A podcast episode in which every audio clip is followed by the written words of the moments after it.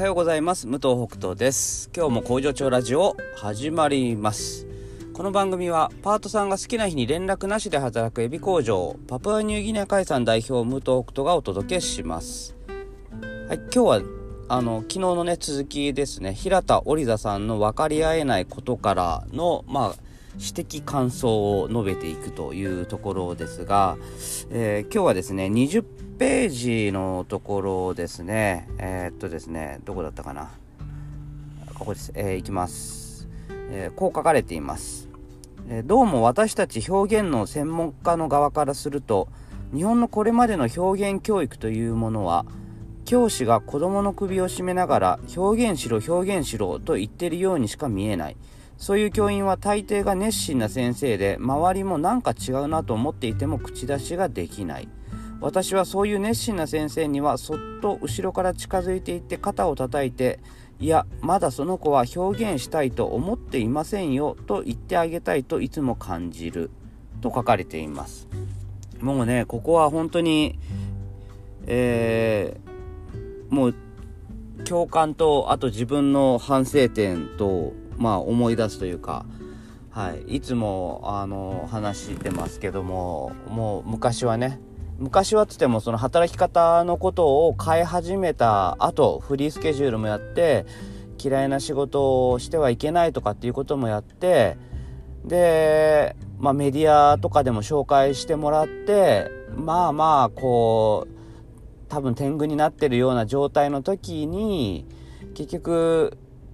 なんか意見をどんどんどんどんみんなにね言ってもらうことが正しいと思ってたんですよ。だからそれをどう引き出すかっていうのがまあその会社にとってね重要かルールを作っていくことにとって重要かっていうふうに思っていたのであの言わないっていうことが、まあ、許せないとまではいかないかもしれないですけど言わないのは何でみたいな感覚は正直あったんですよね。でまあただ話をこう繰り返していってまあ対話をしないあ対話をしながらまあ、ま特にこういつも意見がない人がいてでまあただある時ふと気づいたのがその意見を言わない人はでも何も違反はしてないし会社の雰囲気そのチームとしての争いを起こすようなことをやってるわけでもないし、まあ、要するに組織として問題のある行動を何もしてないと。でということはその人はもうこのこの状態でいいっていうことなのかなとだから意見がないっていう意見なんだろうなっていうふうに感じたんですよねでその時に初めてあなんかそんな無理やりね意見を出させるみたいなことっていうのは僕のエゴに過ぎないのかなっていうふうに思ってうん気づきがあったんですね。だからそれをなんかすごく思い出すね。あ思い出しますね。その表現まだその表現したいと思ってませんよっていうこの表この言い方ね。うん。表現したいと思っていませんよ。っていうのがねなんか僕にとってとてもしっくりくる。意見がないわけではない。その表現するものがないわけじゃないんですよね。だからそれぞれのタイミングとか表現の仕方がやっぱあると思うのでそこを時にじっくり待つ。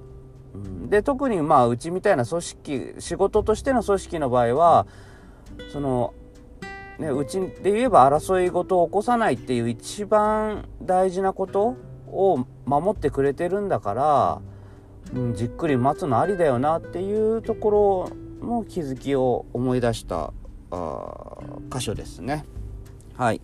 で、続きまして、今度はね、37ページです。えー、ちょっと読みます。えー、っとですね、あ、その前にこれはですね、えっと、コミュニケーション能力に関しての話で、えー、まあ、大学で、えーと、就職に強い学生のタイプは2つ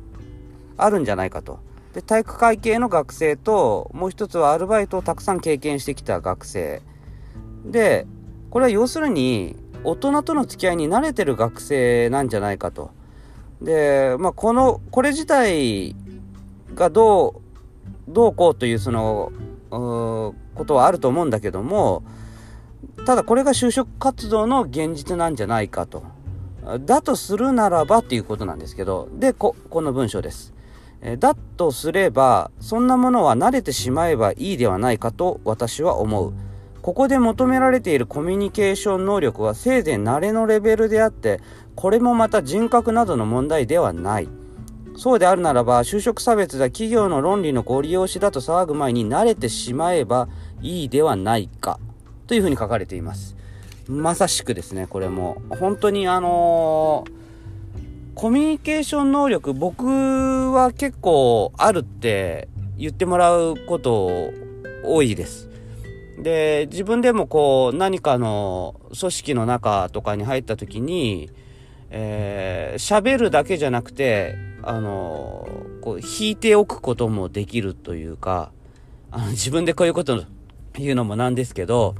あの、本当に自分が全然知識がないことなんかでは、もう本当に完全に引いちゃったりしますし、えー、あと、誰かがこう、ぐいぐい仕切ってくれてる人がいるときは、もう自分は、あえて出ないようにするとかっていう、多分あのこれもコミュニケーション能力じゃないかなと思ってるんですけど、まあ、あと、言うときはね、きちんと言うとか、あのー、なんですけど、これって本当もう、慣れてるだけだと思いますね。それこそ僕アルバイト多分10個じゃ効かないぐらいやってたと思うんですよ学生の時にいろいろと。でそういうので経験も積んできたしうん、まあ、就職してからも、うん、結構 NPO とかの関わりとかでいろいろやって人とこう接する機会があったりっていうことでもうほんと慣れていって多分僕ね、大学卒業したぐらいの時かな、なんかこう、人前で自己紹介するときに、本当に自分の番、出番が回ってくるのに、もうドキドキして声が震えちゃうっていう感じだったんですよ。でもね、それが、もういつの間にか今はね、もう自分で自己紹介したくて仕方ないみたいなね。まあそれは自分が今までやってきたことに対して、まあ、発信したいことがあるとか、まあそういうことももちろんあるんですけども、ただね、やっぱ慣れはある。うん。なんか、ある程度多分予測できるからじゃないかなと思ったりもするんですけど、だからその程度のもんなんだよっていう、この就職とかそういうもので求められてる、うコミュニケーション能力っていうのはっていうことだと思うので、うん、あんまりこう要するに重く考える必要はないよねっていう話じゃないかなと思ってて、うん、そこをものすごく僕も共感します。でもまあもちろんそういうのがね苦手っていうこと言う人ももちろんいますからね。全員が全員そういうわけではないですもちろん、うん、だけどまあそれにしても重くじゃなくていいかなみたいな感じでしょうか。ということで、皆さん、今日もちょっと時間すいません、長引いちゃいましたけども、いってらっしゃい。